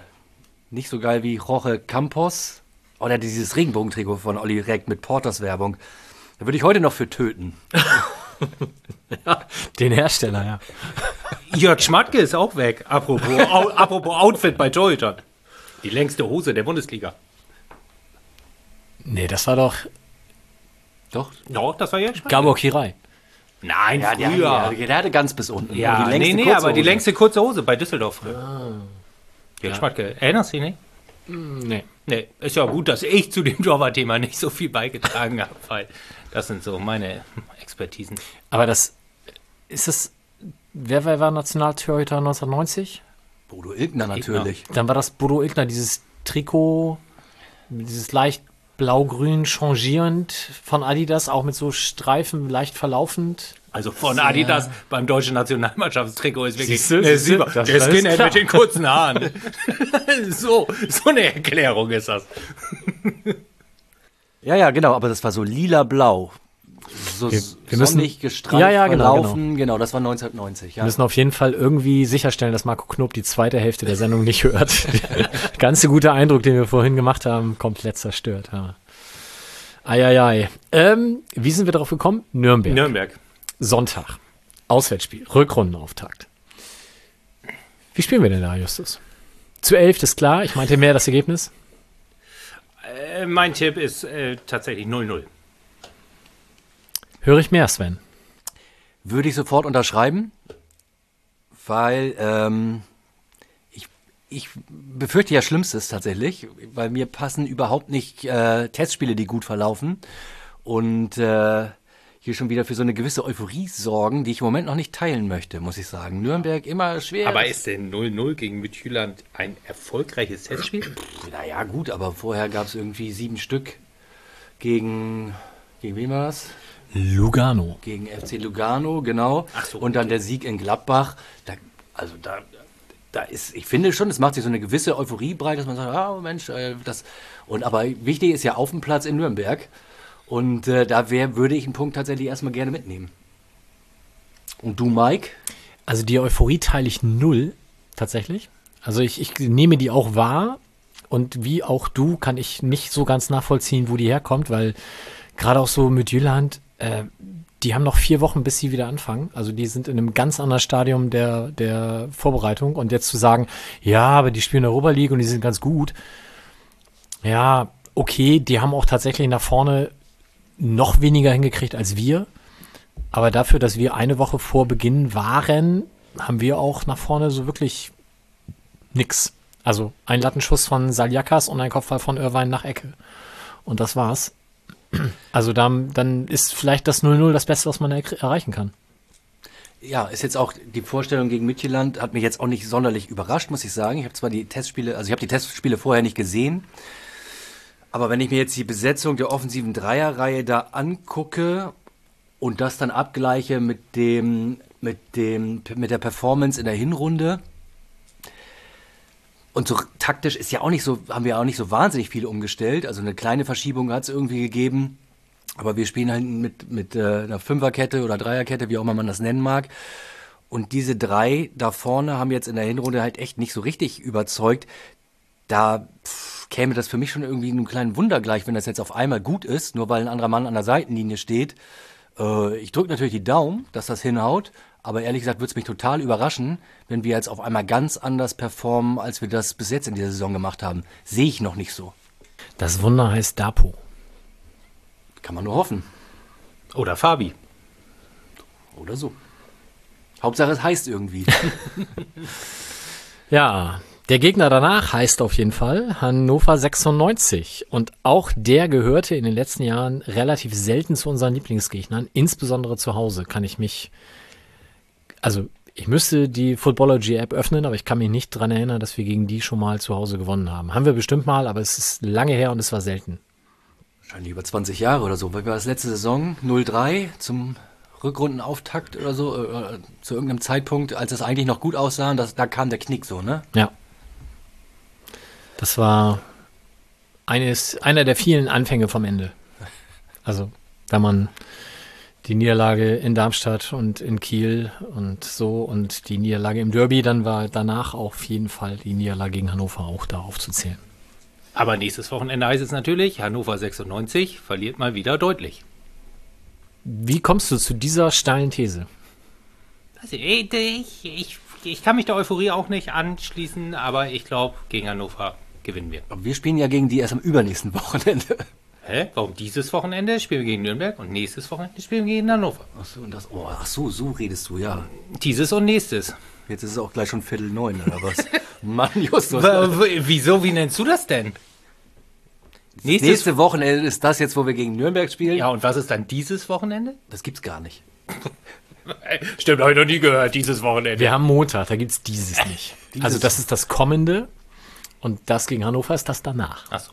Für mich ist das dieses und nächstes. Ist das was? Ist das was von woanders? Wo kommst du nochmal? Wo kommst du noch mal weg? Niedersachsen.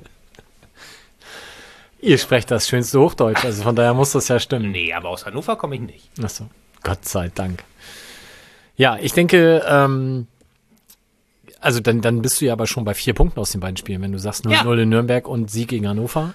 So bin ich nämlich drauf. Und danach spielen wir gegen deinen Lieblingsverein, Kaiserslautern. Kaiserslautern auch zu Hause.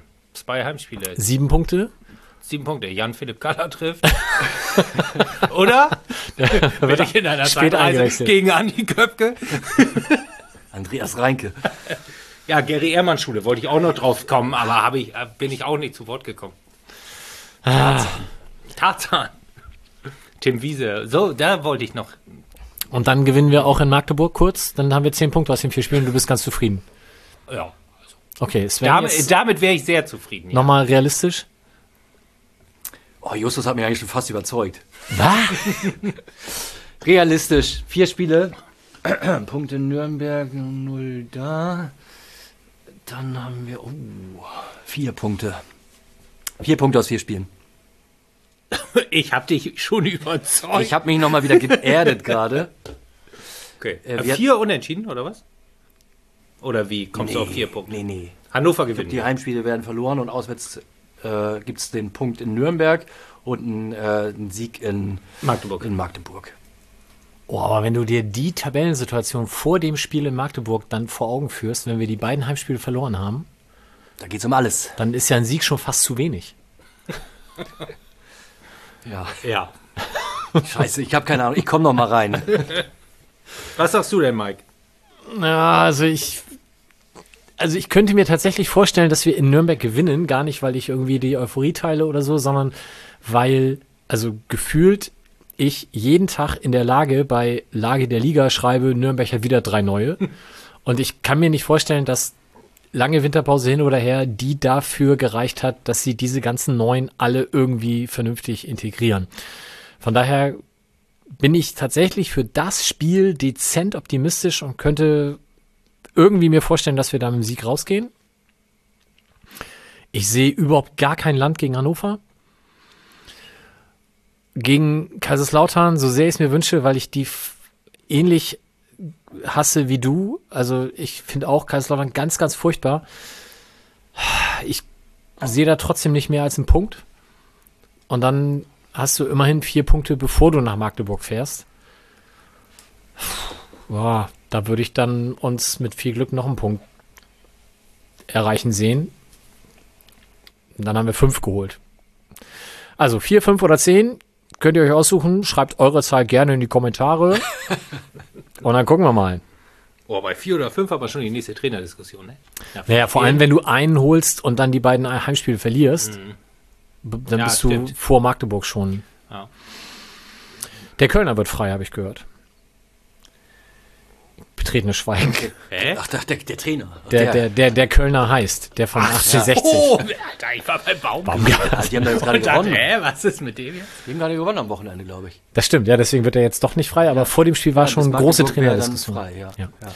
Und ich, ich möchte da nur bevor, also manchmal funktioniert ja Ironie in diesem Internet nicht. Nein, Michael Kölner ist der allerletzte Trainer nach Uli Maslow, den wir uns irgendwie hier vorstellen können. Bitte nicht. So, dass wir das einmal ganz kurz klargestellt haben, bevor da jemand auf falsche Ideen kommt. Nein, aber wir, wir führen hier auch gar keine Trainerdiskussion. Kann man noch eine Liste einreichen, wen ich noch nicht möchte? Oder? Ja, sag mal. Oh. Naja, so, äh, so viel Zeit haben wir nur wirklich nicht. Wir haben uns ja nur sieben Stunden genommen. Ja, haben wir sonst noch was, was wir besprechen wollen? Oh, wir müssen natürlich einmal Werbung machen. Ich hoffe, dass es terminlich noch reicht. Freitag, internationaler Holocaust-Gedenktag. Der Fanladen veranstaltet äh, am Freitag um, oh, jetzt bin ich schlecht 18 Uhr, vor, 18 Uhr ist die Kranzniederlegung. Niederlegung. Und direkt danach im Anschluss hier Ballsaal Süd die Veranstaltung. Genau, Oberthema fasse ich mal unter dem Begriff Euthanasie zusammen dieses Mal. Und es gibt eine Zusatzveranstaltung am Samstag, für die müsstet ihr euch allerdings am Dienstag schon angemeldet haben per Mail. Das könnte jetzt dann vielleicht schon ein bisschen knapp werden, aber falls es gerade noch reicht, findet ihr alles auf der Seite des Fanladen. Da geht's dann nämlich in das medizinische Museum Medizinhistorische Museum des UKE heißt es, glaube des ich. UKE, genau. Und das ist Samstagnachmittag um 14 Uhr eine, ich glaube, ungefähr einstündige ähm, Führung. Führung. Genau, ansonsten gibt es noch ganz viele weitere Termine, aber die könnt ihr euch alle natürlich im Millanton-Kalender auch anschauen. Und ich denke, dann haben wir es fast. Ich schaue noch mal in die Runde, ob euch noch irgendwas einfällt, was zwingend losgelassen werden sollte. Sieht nicht so aus. Dann hören wir uns hoffentlich im Februar demnächst wieder, gern dann auch wieder mit mehr Leuten. Und bis dahin haben wir dann wahlweise vier, fünf oder zehn Punkte geholt. Ihr werden sehen. Bis dann. Tschüss. Tschüss von eurem Nummer 1 Podcast im St. Pauli-Universum. Tschüss.